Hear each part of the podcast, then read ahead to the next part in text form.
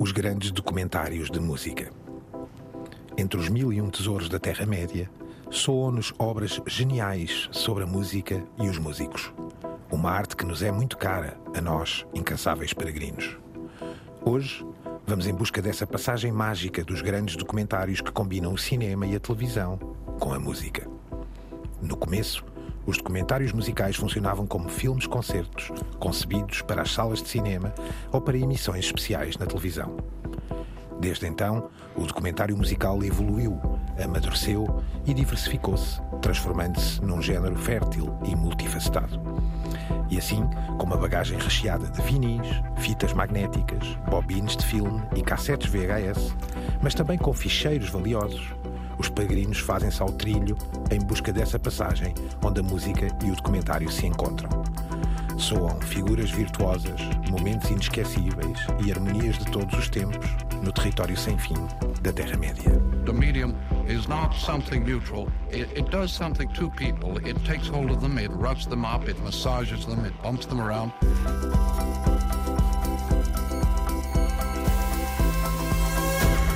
The medium is the massage. Caros peregrinos, Álvaro Costa, El Guru Radiofónico, Uh, tenho dias e noites. Francisco Merino, professor de mídia, eu, Gonçalo Madil, da RTP. Hoje dedicamos-nos a algo que já, já ambicionávamos, já tínhamos conversado várias vezes, já fizemos sobre alguns estudos e alguns dossiês sobre o próprio documentário e a arte do documentário, mas este sobre o documentário musical, ou sobre música, ou sobre músicos, ou sobre movimentos de música, ou sobre espaços e eventos musicais e, portanto, no fundo, uma viagem por essa maravilhosa arte que combina o audiovisual e a música.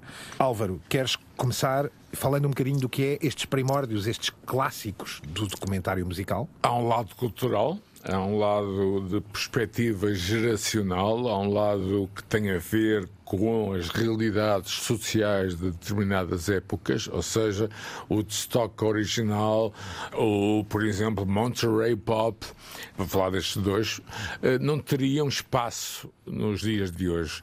Eh, Aliás, eh, vamos falar de um chamado festival, que é basicamente a ideia da transformação desta forma cultural num big business. Francisco, de Isto é 1967, fundamental. não é? Este festival. Os primeiros hum, documentários musicais tendem a ser, sobretudo, isto, filmes-concerto. Por isso é que falamos, sobretudo, em documentário musical quando entra a geração Exato. do cinema direto.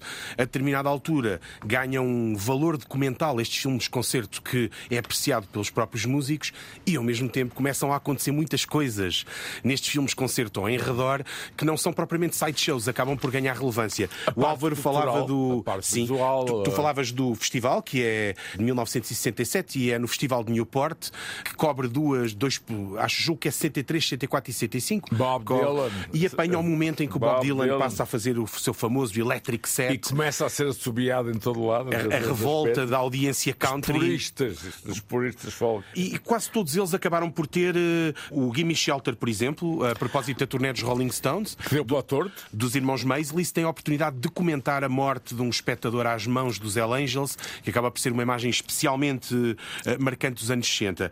E os mesmos irmãos Maisel gravaram a chegada aos Beatles num documentário. 1964 é delicioso. Num documentário chamado What's Happening eh, The Beatles in the USA, um documentário para televisão que depois foi reeditado, em que conjugavam muitas vezes momentos mais íntimos da banda ou coisas que ninguém estava a ver, não é? Não, eh, só quem acompanha a turnê vê, e que de alguma maneira são articuladas depois com as performances da banda. Ou seja, é uma espécie de um upgrade ao filme concerto, não é? Portanto, note-se que aqui estes trabalhos documentais, que já têm aqui esse tal tom evoluído para lá do próprio concerto, falámos aqui de títulos que vêm de 64, o caso dos Beatles, 67, o Festival, Monterey Pop. o, o, o Sim, Give Me Shelter, Pop. o Give Me Shelter sobre os Stones em 70 e também aqui este, eh, o Woodstock, não é? Que é o- esse primeiro filme documentário sobre o Woodstock, Álvaro, que está aqui, que nós passaremos um bocadinho do trailer, porque ele foi relançado, não é? É algo que vale a pena eh, revisitar. A marca, não é? Foi criada. O Woodstock foi um acaso, um acaso completo. Eu estive a visitar o local que aconteceu não em Woodstock per si, mas em Saugerties, que é uma localidade rural a alguns eh, quilómetros.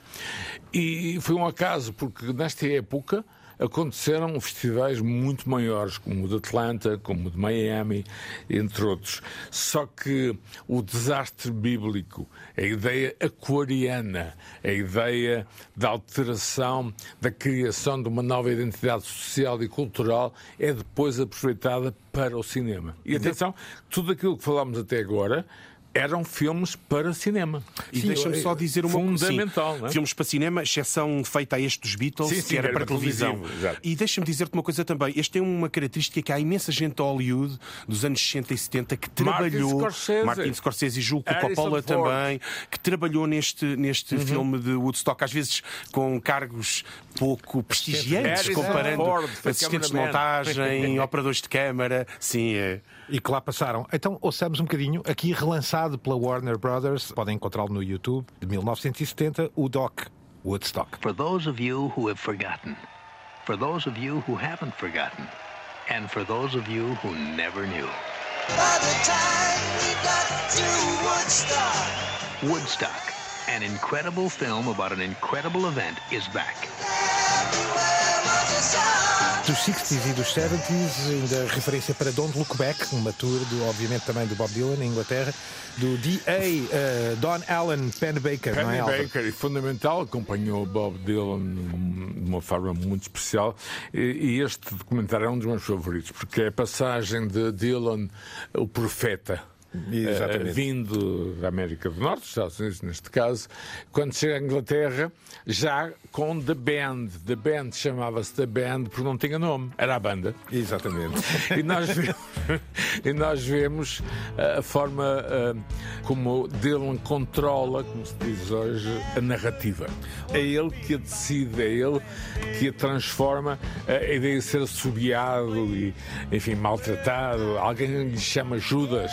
E, e, ainda bem que falaste dos The Band, porque na prática permitem-nos quase entrar no outro tema, que é a atração dos, dos grandes realizadores de Martin aliás, Scorsese. Precisamente porque o Martin Scorsese, que é provavelmente um dos tipos que má, tem uma presença mais frequente no, no, documentário musical, tem um grande documentário musical que é o The Last Waltz, que acompanha precisamente a, a, atuação dos The Band. Ele tem vários, vários, mesmo muitos, não é? E tem uh, recentes com o Bob Dylan. Tem, tem recente com o Bob Dylan no No Direction Home e tem sobre o George Harrison ainda mais, Stones, ainda mais recente. Sim. Stones, uh. E, e, é, e, é, um exemplo de como o próprio género, a determinada altura, começou a atrair realizadores já consagrados para o documentário musical, não é? E aqui trazes, por exemplo, Wim Wenders e o famoso Buena Vista Social Sim, Club. É, é, um, é um ótimo é... exemplo. O Peter Jackson, também nunca o associamos, uh, lançou recentemente o Get Back, não é? Um documentário com footage dos Beatles. E uh... o novo vídeo dos Beatles também. Também, sim, exatamente. Uh, e, e, e, dois, um muito curioso, que é o. Oh, dos dois muito curiosos. Um é o Hero of the Horse, sobre o Neil Young, do Jim Jarmusch, que aí não pensamos mesmo que o Jim Jarmusch fez um Mas documentário fez, musical. Sim, sim, até acho que é bastante interessante, difícil de apanhar. E o Sympathy for the Devil, do Jean-Luc Godard, que isso então é a loucura. É magnífico. e vemos como Brian Jones, que aliás vai ter uh, brevemente mais um documentário sobre a sua morte ainda hoje. E que morreu pouco depois deste documentário, e, se não me engano, não é? Sim, ele já estava, digamos, mentalmente, enfim. E chamar-lhe um documentário é quase um exagero, não é, Álvaro? Não, não sei não se já é, o ouviste. É uma coisa difícil de classificar, eu não tenho, é? Eu tenho, eu tenho isto, tudo isto em DVD. Eu sou da geração DVD. Digital Versatile Disc, é esse o nome. Ah, não é? Digital Video Disc. E há uma parte uh, deste, deste filme que é representada, que é a ideia da revolução nas, na, na, rua. Há todo um cenário de revolta e revolution, enquanto, e o tema é esse, os Rolling Stones, com Brian Jones já, enfim, para lá de Marrakech, embora eu gostasse muito de Marrakech, a interpretarem e a. Isso é fantástico. Uh, desenvolverem Sympathy for the Devil, que começou por ser um samba. Nem mais. Ora, Get Back foi de 21 de, de, sobre os Beatles de Peter Jackson, que está disponível na Disney Plus. O Ano do Cavalo de 97, o Year of the Horse de Jim Jarmusch, ou este Sympathy for Eu the Devil. Eu tenho o DVD de Godard, não é? Mas eh, referências e para ouvirmos um bocadinho de som, aí temos No Direction Home sobre o Bob Dylan, este de 21 do eterno Martin Scorsese. Eis o trailer. From acclaimed film director Martin Scorsese comes the unforgettable story of Bob Dylan, a living American legend. I was in a certain arena artistically that no one else had ever been in before, ever. Uh, although I might have been wrong about that. Já de seguida, também deixaria aqui um outro trabalho também não visto, mas também de um outro grande realizador, o Todd Haynes, este para a Apple TV em 2021, sobre os Velvet Underground. Eu já, já ouvi, gostei, gostei imenso, que vai para lá, digamos, os clichês, mas não esqueçamos uma coisa: Todd Haynes eh, é o realizador Francisco de Velvet Goldmine, Sim. onde ele utiliza uma técnica muito peculiar que é para não ser processado, evidentemente, as personagens eh, de Velvet Goldmine são eh, fragmentos de várias. Exatamente. É um bocadinho Brian Ferry, é um bocadinho Dino, é um bocadinho de Jagger, é um bocadinho de Bowie, mas no fundo nenhuma das personagens, há um bocadinho também de Kurt Cobain, mas de facto nenhuma das personagens pode ser apontada como este ou aquele.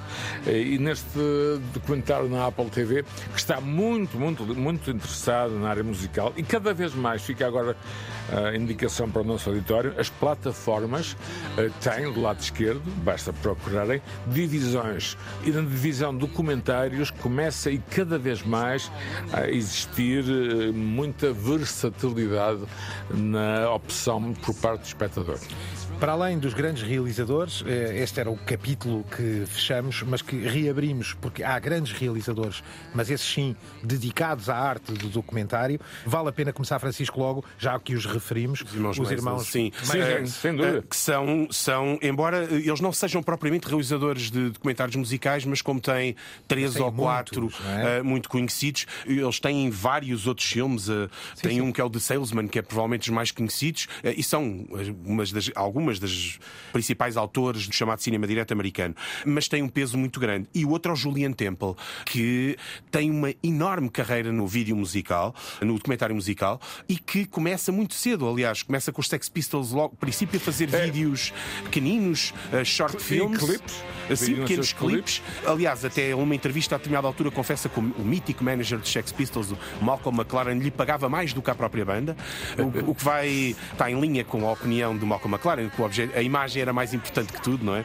E na prática ele assina um documentário muito conhecido, que é o The Great Rock and Roll Swindle, que é logo de A grande 1980. vigarice de rock and roll, que é a última turnê dos Sex Pistols. Conta a história dos Sex Pistols em registro de comédia, com muito footage, é uma coisa completamente doida. Em minha casa a, a fita estava já de tal forma comida que era com fita cola que, que se juntava. Já agora, E Francisco. fez um depois, não é, Álvaro? Não sei se ias falar disso. Tem o Filth and Fury depois, que é um regresso ao mesmo tema. 20 ou. eh, 20? Não. eh, Tem o Joe Strummer, tem, tem, um tem o do Joe Strummer, ele tem vários até. Tem agora um sobre o Shane McCowan do- dos, Pogues. dos Pogues, é o mais Devo- recente. Devo dizer-te que Temple foi, enfim, meu convidado, meu, no sentido em que sugeri na altura a direção de Fantasporto, andou pela cidade de Porto, visitou Serralves, entre outras coisas, eh, e é uma fi- uma figura fundamental. E tenho assim um sonho de o trazer de novo. Conversamos Então- muito sobre a sua atividade. E, no fundo, Temple eh, funcionou na era dourada do videoclube. Nessa, nessa fase, eh, a banda A, B ou C, X, Y, D, tinha como eh, elemento suplementar o videógrafo. E, e, E Julian Temple é incontornável. Exatamente, não é? não é? Como, como outros, não é? Homenageamos-lo aqui, neste caso, com o trailer precisamente desse doc de 1980, esse documentário The Great Rock and Roll Swindle. Eis o trailer. At last, the film you thought you'd never have to see. The Great Rock and Roll Swindle. The staggering story of the punk group that wrung the neck of rock and roll. Forma mais conceptual, não deixar de dizer que o documentário musical tem de facto uma espécie de ética democrática. Isto é, há temas para todos os gostos, Francisco. Sim, há documentários sobre as grandes estrelas e falámos aqui dos Rolling Stones, dos Sex Pistols, embora os Sex Pistols são umas grandes estrelas nu- numa gaveta à parte, mas na prática é frequente encontrarmos documentários musicais sobre figuras desconhecidas, sobre espaços que não são assim tão famosos e que acabam por ser resgatados precisamente por isso, não é? Eh, E, e isso é uma constante. Portanto, nos vários tipos de documentários encontramos muitas vezes, uhum. muitas vezes isso. Há pouco tempo vi um, um, documentário sobre uma banda rock and roll negra numa altura em que os negros não faziam rock and roll e a, a banda Já conseguiu agora... circular, os, voltou a vender cassetes, não é? Uhum. Ou seja, o, documentário musical serve também muitas vezes para nós resgatarmos coisas que estavam perfeitamente esquecidas no baú. E, Só para que... e alguns que são dirigidos por uma determinada camada que se interessa particularmente por estes assuntos. É? Ora, não? nem mais. Só para não perder de vista e para não me falhar a memória, recordo-me também de um da Vice, um documentário incrível chamado Heavy Metal in Baghdad, hum. que era precisamente a história de uma banda de heavy metal em plena Guerra do Golfo a sobreviver no meio de Bagdad com os ensaios e os dramas dos pequenos concertos e, e a tocar nos hotéis para jornalistas estrangeiros e afins. Mas mais do que tudo, olharmos para outro tipo de documentários musicais que não tem a ver diretamente com o trabalho biográfico, percurso artístico de uma só figura, seja ela um monstro sagrado ou uma figura obscura, como é o caso de documentários musicais sobre movimentos musicais Exato. ou sobre tendências musicais que marcaram, não é? Trazem aqui vários exemplos, Francisco. Sim, tra trago, um que está nas, é? trago um que está nas listas todas, é uma coisa muito hum. difícil de arranjar, que se chama The Decline of Western Civilization. O primeiro é de 81, mas há dois, há um e o dois, que é de uma senhora chamada Penelope Spheris, que depois veio a realizar o Wayne's World e uma série de. É, Sim. E este primeiro é sobre a cena punk hardcore de Los Angeles do início dos anos Exato, 80. E a segunda é sobre o heavy metal. E a segunda é sobre o heavy metal também em Los Angeles nos anos 80. Mas é isso que eu posso dizer-te que o lado cinema uh, em cidades enfim, dessa dimensão é fundamental. Eu era um dos geeks que via este filme regularmente, porque há cinemas de bairro, digamos assim, que repetem constantemente. Uh, por exemplo, Rocky Horror Show era exibido todas as sextas-feiras à meia-noite no New Art de Pico Boulevard. Ou seja, há, toda uma série de, de artistas, entre aspas, como eu, que se juntavam para ver, rever e rever estes filmes. O lado cinematográfico, até pela época, 80, não é? Eh, era muito importante. E é muito interessante eh, os dois, porque têm a ver eh, mais concretamente com essa cena californiana que tu referiste. O primeiro é mais trágico, se fores procurar, quase toda a gente já morreu, não é? Dessas. O, o Era... declínio da civilização ocidental, tal como se chama aqui o documentário, não é? De 81. Sim. O segundo tem o Ozzy Osbourne a snifar formigas e coisas assim. é, são inacreditáveis e difíceis de arranjar. Continua, Francisco, porque nos Estados Unidos há mais, já na década de 80, sim, também e... sobre um movimento. Sim, oh. Eh, sim, este já de 90, 90 e qualquer coisa, que é o Hype, que é um dos grandes documentários sobre o grande, circulou bastante também em VHS na altura, uhum. sobre Seattle, era muito crítico da. Porque o G em 96, ou seja, no final daquela época dourada de, uhum. de Seattle, e quando já há um, uma comercialização do Grandes muito acentuada, e o documentário fala bastante uh, é, aliás, sobre isso. Uma curiosidade muito engraçada que me recordo nesse, que é uma passagem de uma dos responsáveis da editora Sub Pop, famosa em Seattle por lançar todos estes nomes, que dizia que recebia telefonemas, milhares de telefonemas numa semana, com pessoas a, de todo o mundo a, encomendar, a tentar encomendar camisas de flanela ao xadrez isso... e ele a tentar explicar isto é uma terra de madeireiros. Nós é, temos é... estas camisas porque temos frio. É isso. O meu, o meu produtor de rádio, num dos programas que fiz uh, para então Rádio Energia, era de Seattle, era o que ele me dizia: pá, nós andamos de flanela e de leggings, não é? Porque Sim. eu estive em Seattle algumas vezes, porque é uma cidade de facto com um clima, não direi ártico, mas muito, muito frio. Muito frio. Claro, claro. Epá, e, e, eu vi os Nirvana em 91 chego para trabalhar na, na, nessa parte do mundo no, no, outono desse ano e hum, demora algum tempo a, a, que as coisas cresçam e é de facto a imprensa europeia e britânica que cria a ideia de movimento, porque há muitos anos que essas bandas existiam internamente em Seattle, porque de facto o país é tão grande e cidades igualmente que há cenas que não passam dessas fronteiras. Esta era uma delas. Ora, The Duck Prey é de 96. É, hype. Hype. Ouçamos o trailer. Straight from its 1997 theatrical release, Hype describes how talent and the media frenzy sold the world on the Seattle Sound. The effect of this whole thing of like hyping a label or hyping a sound or hyping a place is it starts to take a lot of the attention away from the individual artists that are making music. E daqui para um outro movimento, outro exemplo de um documentário sobre movimentos ou tendências, neste caso sobre Factory Records, em Inglaterra, este da BBC 4. Uma peça muito conhecida e em Inglaterra é uma espécie de pequeno ícone também do documentário musical. É sim, cobria na altura. Isto, julgo que é, incide muito sobre os New, York, New, New Order. Order sim, uh, também, claro, uh, Joy e, Division. E sobre os Happy Mondays e remete muito para a carreira do Tony Wilson, que é o, o grande responsável. E chamo só atenção. Pá, que cheguei a conhecer. E, e chamo só aqui a atenção para uma coisa: os dois, tanto o hype de que falávamos como este Factory Records, têm ficções, entre aspas, sobre eles, não é? Um é o Singles, que é mesmo uma ficção assumida, e o, o talvez o melhor documento singles. da história da Factory Party é o People. 24 Hour Party People, eh, conta a história do Tony Wilson, precisamente. Ora, de movimentos em movimentos, ouçamos um bocadinho de Factory Records da BBC4.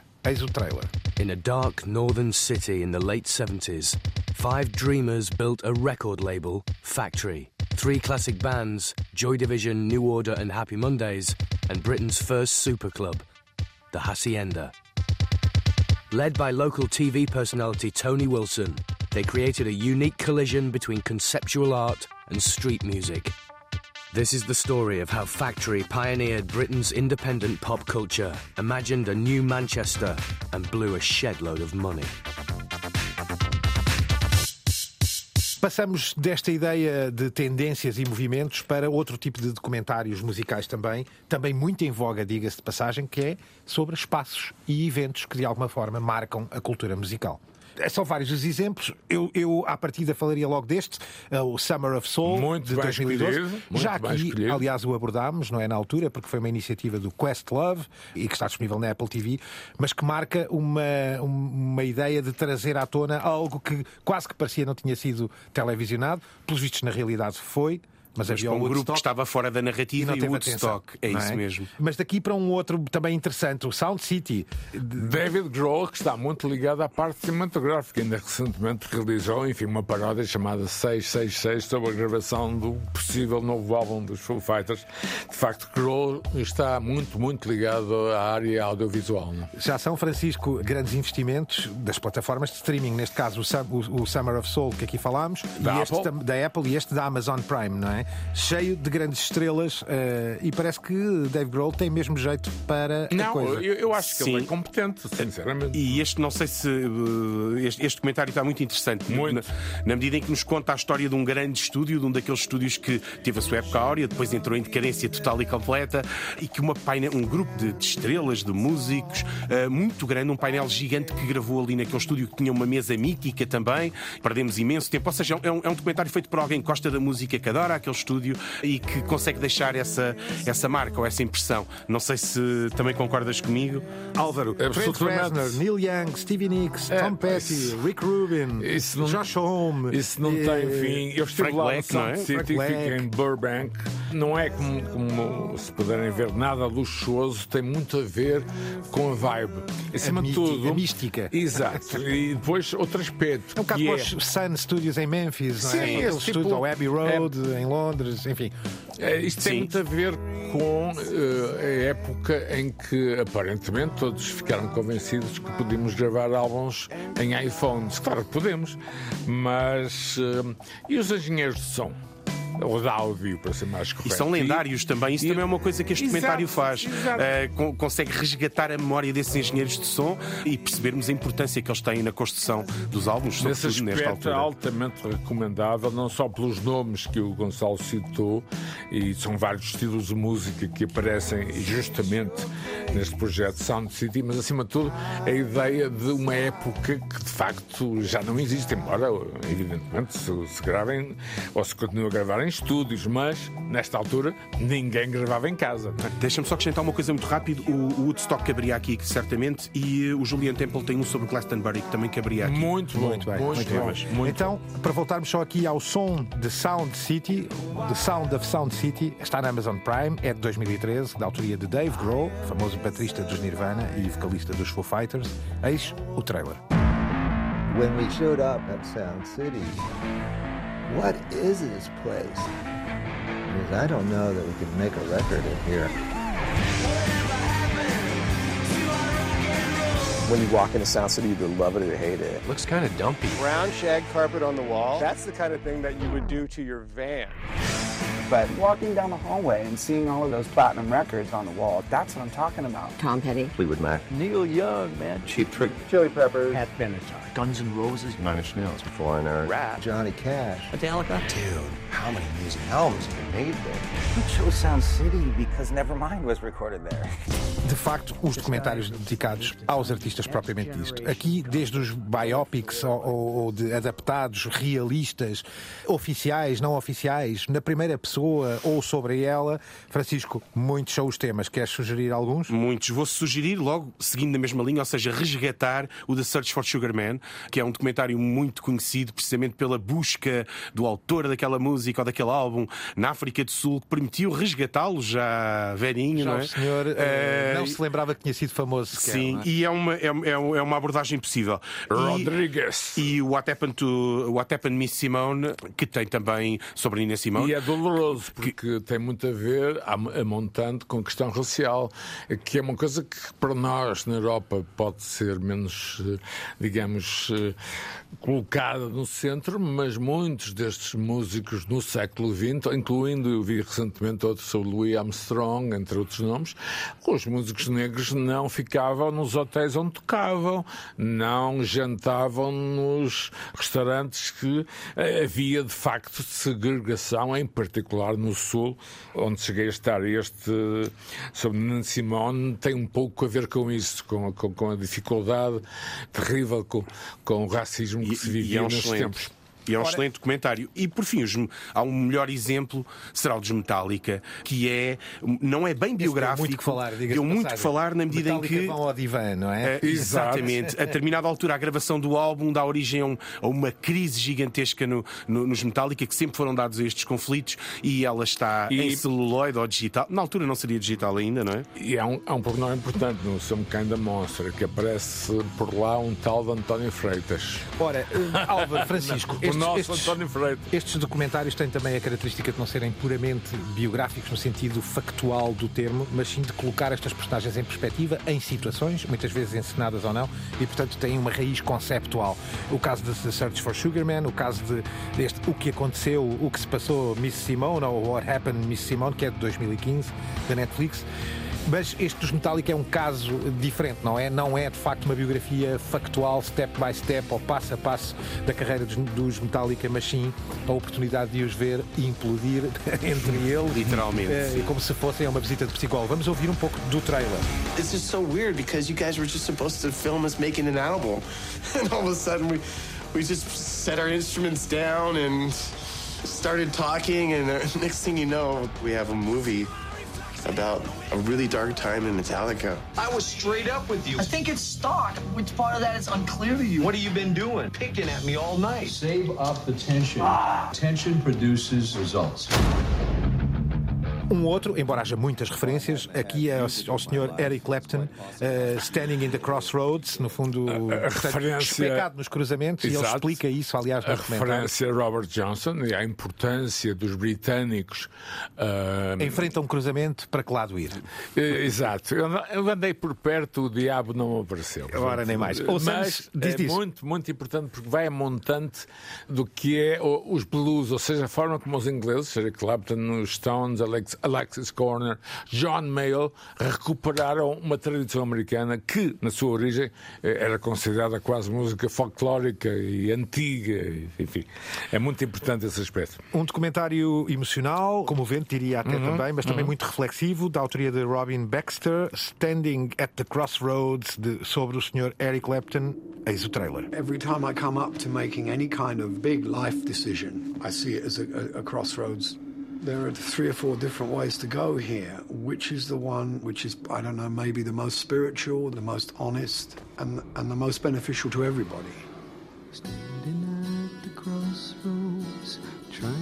E daqui, Álvaro e Francisco, para algo que vai para além do filme único, mas sim das séries. E as séries documentais são também elas próprias épicas, algumas bíblicas. Eu começo por uma que me, pessoalmente me marcou profundamente, chamada The Blues, Oh, man. do Martin Scorsese, que é uma DVD. autêntica biblioteca do blues, ou uma enciclopédia do blues, aqui em formato seriado de 2003. Tem sete episódios, pelos vistos feita à altura para a PBS, precisamente. Public portanto, Broadcasting System, que é Portanto, no um- fundo o RTP o serviço público americano e à moda americana, não é? Mas há mais, Francisco, eh, sem ser apenas este, e que tem sido realmente também eh, muito explorada esta ideia das séries documentais sobre música. Eu vou citar uma, podia citar qualquer uma. A BBC tem várias, mas eu gostei especialmente desta. Chama-se Walk On By, The Story of Popular Song, que conta com a participação de imensos compositores e que vai do Phil Spector até ao tipo que compõe para a Britney Spears. De alguma maneira nos dava uma espécie de uma história da música, uma, uma série brilhante. Ela está disponível no YouTube, vá-se lá saber porquê, ou durante quanto tempo, e por isso é que a cito dizer aqui. baixinho para ninguém ouvir. Na altura Não- foi. Não ouvi, Sim. não ouvi. Esperemos que ninguém nos ouça. Eh, na- na altura, na altura foi uma, uma série muito popular e que permitia traçar um percurso do Frank Sinatra até à Britney Spears, como eu dizia, e focado nos compositores. Esta foi de facto feita a propósito daquilo que os ingleses consideraram os 100 anos da música popular, não é? E que muito recomendamos, Walk On By, The Story of Popular Song. Trazemos aqui um outro exemplo que já aqui falámos. Eu pessoalmente sou fã pela oportunidade que temos de ver músicos, monstros da música, a decantarem e a dissecarem as suas próprias grandes obras, com o, ap- o apoio de um produtor musical chamado Rick Rubin, ele próprio um gênio da produção musical.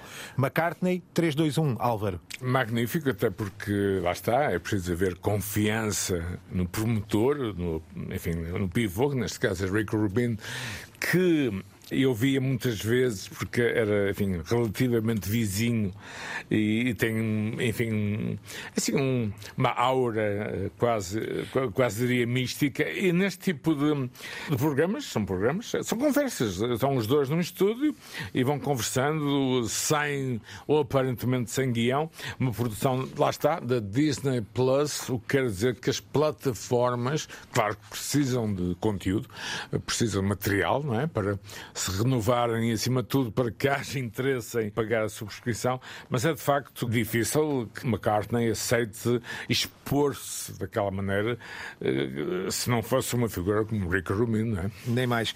McCartney 321 foi da Disney Plus em 2021. Falámos Exatamente. nele na altura. É de um senhor chamado Zachary Heinzerling.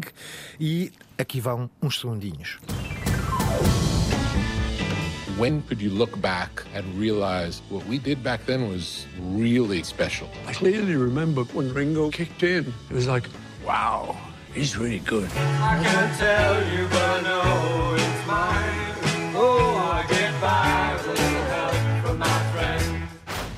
Song. Entramos numa espécie de capítulo, eu diria quase final, que é quando este género atinge ele próprio a sua maturidade, na medida em que cresce para lá dos preceitos convencionais do cinema e da televisão e é ele próprio uma fonte criativa, uma fonte de transformação.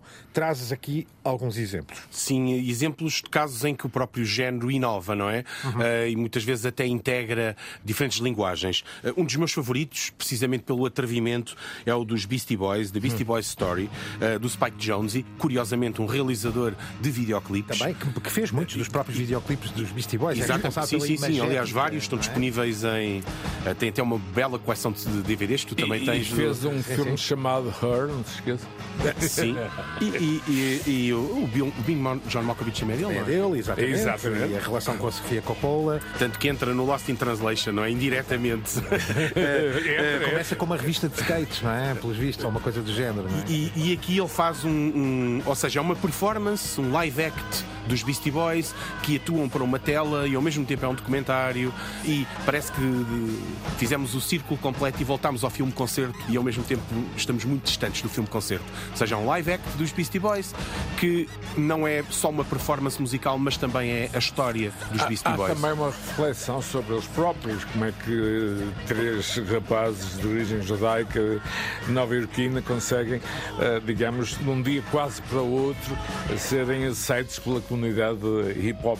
Eu cheguei a conhecer o Adam Yauch, porque, enfim, já já partiu, era, era muito amigo de alguém que eu conhecia e deu-me perfeitamente que foram ao Tibete, na, altura, eh, o Adam Yauch era, era, era, budista, portanto havia nos Beastie Boys uma série de, de histórias. Mas há também aqui um bocado de sentido de humor, quando eles se encontram quase eh, muitos anos depois, não é? Já, já maduros, não é? Ora, ouçamos um bocadinho dessa tal maturidade retratada eh, por Spike Jonze em 2020. Lá está, para a Apple TV, o trailer de Beastie Boys, The Beastie Boys Story. MCA and me, Mike D. Hello, everyone. What we're gonna do right here is go back, way back, back into time. The Beastie Boys. The Beastie Boys. The Beastie Boys. The Beastie Boys. The Beastie Boys. In the early 80s, everyone in our scene was in the band. We wanted to be rappers so bad, but we were mediocre at best. Há mais exemplos, Francisco e Álvaro, Amy, de 2015, do Asif Kapadia, para a Eu sou HBO um Max. fanático do, do Capadia que recentemente eh, realizou um documentário ao qual vol- voltaremos certamente, que é o de Robbie Williams, que é talvez Uhum. o- um dos mais crus, diretos, objetivos, eh, onde Robbie Williams eh, há ali um, um lado confessional. Aliás, o New York Times tem um artigo excelente este fim de semana sobre o, o vídeo documentário musical como confessional. E, de facto, o de Robbie é um exemplo, mais uma vez, Capadia, que também tinha feito um outro sobre, não esqueçam, a Ayrton Senna, não é? Exato. E além deste, sobre a Amy Winehouse, que é uma obra-prima, penso eu também. Sim, sim, sim, também muito dramático, muito. Exatamente. Tra- trazemos mais, enfim, Letter to You, de, de um senhor chamado Bruce Springsteen, não é? Do Dom Zini, precisamente na Apple TV. E reparem como todos está, estes lá está. Estão, eh, são grandes investimentos destas novas plataformas. Gostava de deixar um bocadinho do trailer deste eh, Letter to You, Bruce Springsteen. All right, what can I say? The greatest thrill of my life is standing behind that microphone with you guys behind me. Let's do it. I'm in the middle of a 45 year conversation with these men and women I'm surrounded by.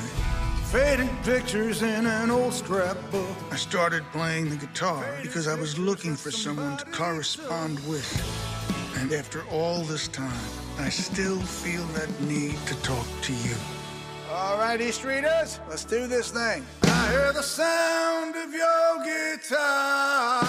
Mais haveria Moon Age Daydream, já foi aqui referência de David Bowie, já, já discorremos um pouco, porque é uma peça, eh, enfim, disruptiva. E num registro experimental também, mais uma vez o, o- o- documentário musical a abraçar linguagens. E com a é? inteligência artificial, porque aquela sequência confessional, lá está, do próprio David Bowie, é constituída por uma série difusa, sortida de entrevistas. Aquela sequência não foi feita para aquele filme, eram uns aninhos a construir. E ainda The Sound of 007, o som do 007, um trabalho de Adorei, 22 da adorei. Netflix, que me parece estupidamente É, bem é, feito. muito Álvaro bem feito. também também viste e que conta um bocadinho a história que está, eh, enfim, dupla. Por um lado, da construção da banda sonora e daquelas eternas frases bondianas, não é? Ehm, do John Barry, eh, ou o grande arranjador durante 30 E- anos. e depois a escolha Eh, de artistas E depois a escolha dos artistas pop e como é que o processo decorre na família Broccoli, eh, ano a ano, para a escolha destes artistas, não é? Que vão desde. São muitos, Álvaro, não sei se queres nomear alguns, mas. Ah, pá, McCartney, a Bassey, Garbage, Shirley Garrett, ah. Duran Duran, Amy, ah, ah, desculpa, Amy Winehouse, não, aliás é falado Sim, que era sim. uma das Sim. grandes tentativas. Garbage. Mas, também, mas também há a Adele, também há a Tina Turner. com Paul McCartney. Exato, Paul. McCartney, ou até Moby, fechando Moby. E fechando a Billie Eilish e em, em eh, fabulosas dissertações do Sr. Hans Zimmer, que vale sempre a pena ouvir. Eis o trailer. For years, we would pretend to write Bond songs because it was such a dream of ours. Bond music is the most iconic thing on the planet. It's been in our lives for as long as we can remember. You're in the womb. What do you hear? The heartbeat and the Bond theme. The horns, the guitar, they were so evocative of that era. Bond wouldn't be Bond without that. Ora, para fechar e para mudarmos, eh, enfim, fazermos aqui uma sub-gaveta para um subgénero do documentário seríssimo, que é o documentário Nada Seríssimo. Sim, agora para algo completamente diferente, como diziam os Monty Python. Porque aquilo, já vamos dizer o que era, era, ok, de uma forma irónica, a, revelação real da vida de uma banda de heavy metal cuja inspiração, sabe-se hoje, era os Black Sabbath. Ora, o, o- o que estamos a falar é do This is Spinal Exato, do, do claro. Rob Reiner, eh, que é de 1984 e que prova bem como o documentário musical, já em 1984, era um género de tal forma reconhecível que podia ser eh, parodiado. Neste caso é de uma banda do heavy metal à séria, não é? Black Eh, Sabbath. a gozar com, com- com os Black Sabbath, com o público, com a estratégia, com o discurso e a linguagem destas Os bandas. Os problemas eh, nos bastidores, quando eles se perdiam em clubes pequeninos, já estavam em decadência. Hey, Cleveland, estavam em Detroit. lembra?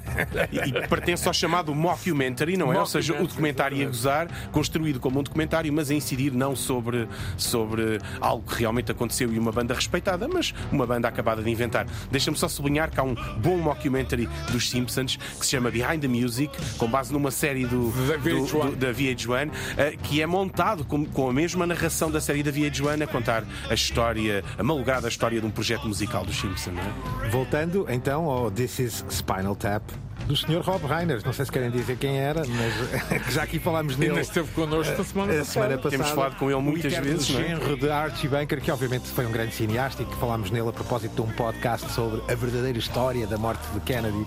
que Os americanos merecem saber a verdade, não é? The Americans deserve to know the truth. Ora, este é o trailer do This is Spinal Tap, Rob Reiner, em 1984. This is the loudest, rock and roll, rock and roll, most explosive band in heavy metal history. This is Spinal Tap, It's such a fine line between stupid and, and clever. the funniest movie ever made about rock and roll. He choked on vomit. Well, they can't prove whose vomit it was. The monumental classic. There was a Stone Age monument on the stage that was in danger of being crushed by a dwarf. Caríssimos, para fechar, Álvaro, há mais música para dar, mas o programa tem este tempo e aqui por aqui ficamos. Queres alguma mensagem para o além? Dizer que devem procurar nas plataformas a área documentários, a área musicais e cada vez mais todo o tipo de plataformas estão a separar os conteúdos de uma forma temática. E a área musical, por exemplo, o Stingray, que é um, que é um canal que aparece num pacote, geralmente ao domingo e ao fim de semana, em vez de exibir concertos, que é o seu mercado, já exibe e muitos documentários. Ou seja, os próximos tempos vamos ter mais, inclusive, eu acho que a nível nacional há gente que merece, olha, GNR, Heróis do Mar e tantos outros. A questão, muitas vezes, é encontrarmos, Gonçalo, e tu sabes mais disso do que nós, encontrarmos material para o fazer, não é? Sim, não vou Ainda- falar em abono próprio de uma série chamada Vejam Bem, Pois. que produzimos aqui na RTP com o Nuno Galpim, Exatamente. em que temos os- as grandes, enfim, as grandes As grandes celebridades, figuras, as grandes figuras em, em em primeira voz ou em viva voz, na primeira pessoa, a contarem um bocadinho as suas carreiras. Mais coisas virão. Este programa teve aos cuidados sonoros o José Inácio, teve com a produção da sempre incrível Cristina Condinho e a sonoplastia do nosso feiticeiro mago Guilherme Marques. Estamos nas plataformas todas, sigam-nos e até para a semana. The medium is not something neutral. It, it does something to people. It takes hold of them, it them up, it massages them, it bumps them around.